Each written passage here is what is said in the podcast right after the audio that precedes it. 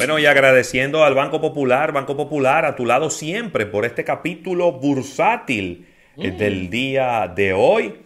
Y bueno, Rafael, aquí te tengo unos datos, no son muy, no son muy halagüeños, pero eran datos, eran datos que se podían esperar. Y es que las exportaciones británicas a la Unión Europea se cayeron en un 40% en enero. Eso es muy alto. Bueno, pero eso lo podíamos esperar, porque ¿qué pensaban los productos británicos ahora sin Brexit? Tienen que caerse. Las empresas británicas, los distribuidores británicos, los consumidores, perdón, los consumidores europeos, las empresas europeas y los detallistas europeos tienen que buscarse otros suplidores que le permitan vender a precios atractivos y más en medio de esta crisis económica que estamos viviendo. Sí, además te voy a decir lo siguiente.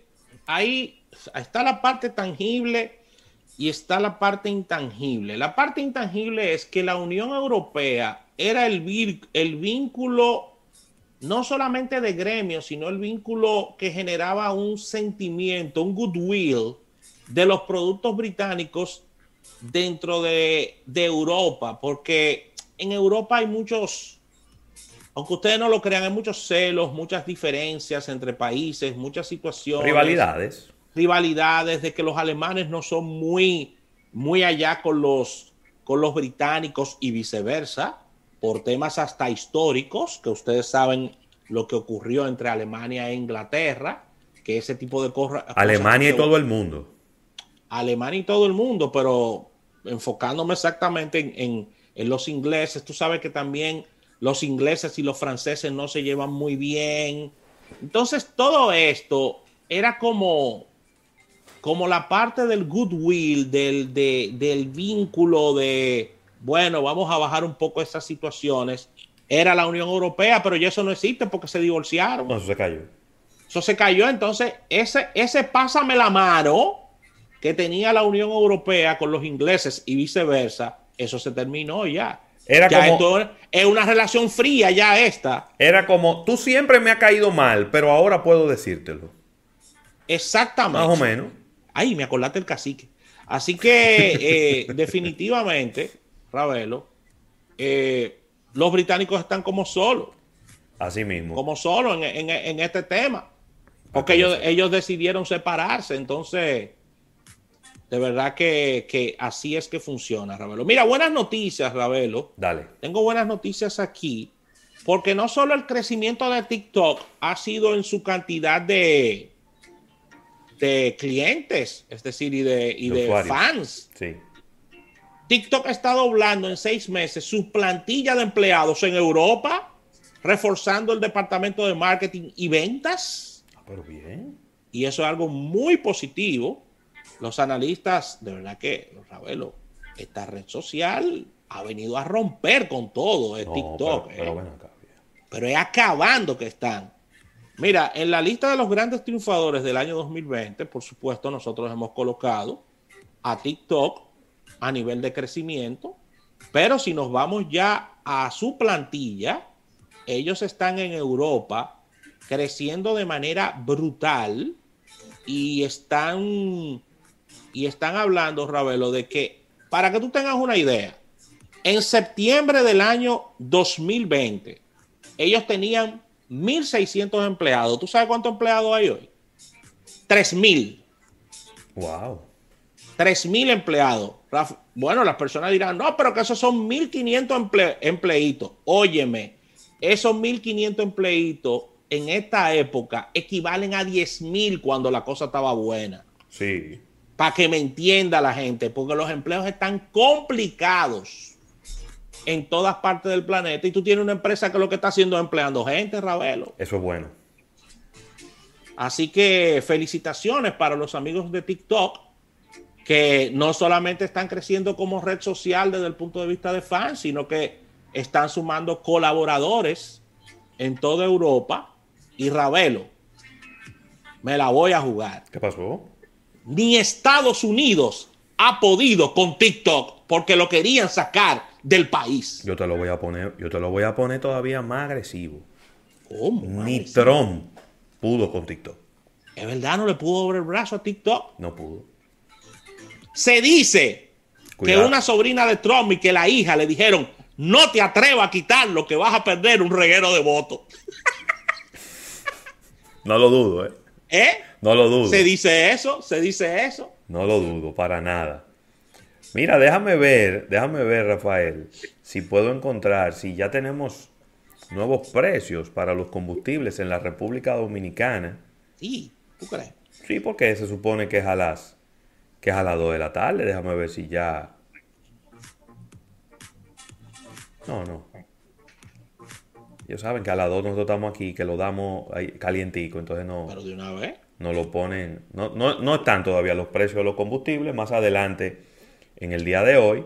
Pero, mientras tanto, Rafael, eh, te voy a decir que en la República Dominicana, y para seguir en esa, en esa tónica positiva, el sector zonas francas creció 2.5% en comparación con el mismo periodo del año 2020 durante los primeros dos meses de este año.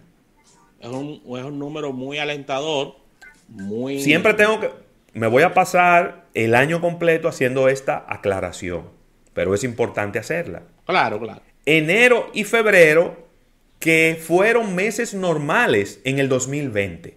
Sí, porque el lío comenzó en marzo. El lío comenzó en marzo. Es decir, que un crecimiento del 2.5 este año es un crecimiento, vamos a decir que tímido, pero saludable.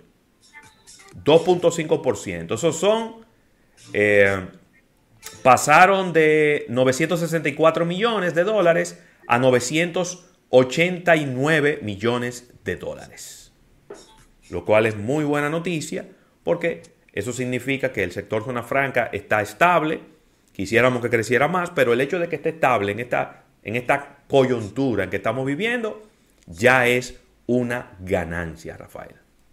Mira, Rafael, y quiero, que, quiero envolverme de, todo esa, de todo ese manantial de positivismo que ha traído este capítulo bursátil.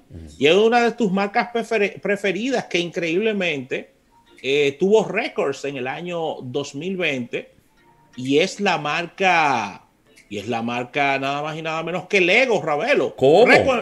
Récord, en ventas y récord en beneficios el año pasado. Ay, eso sí me gusta.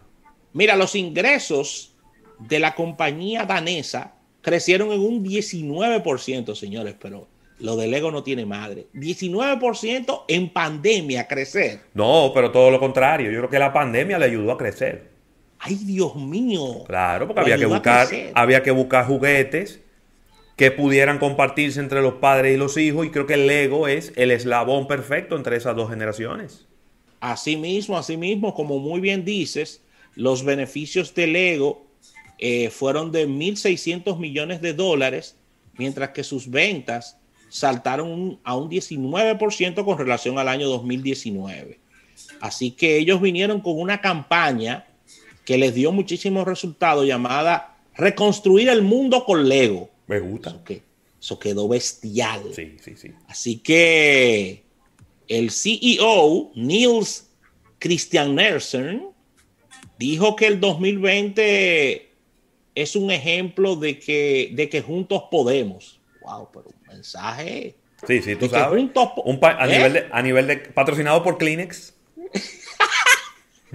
juntos podemos, Ravelo, con Lego, pero me gustó. Pero es político el hombre. Así que excelentes números, Ravelo, para esta marca. Una marca que no pasa de moda a través del tiempo y a través de las generaciones. ¡Ey! Un ícono, Ravelo. Totalmente.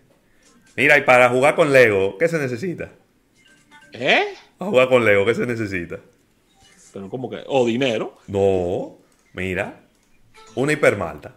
Hay una hipermalta, sí, pero claro que sí. porque que te va a poner a jugar con Lego así seco, con la garganta seca. No, no puede.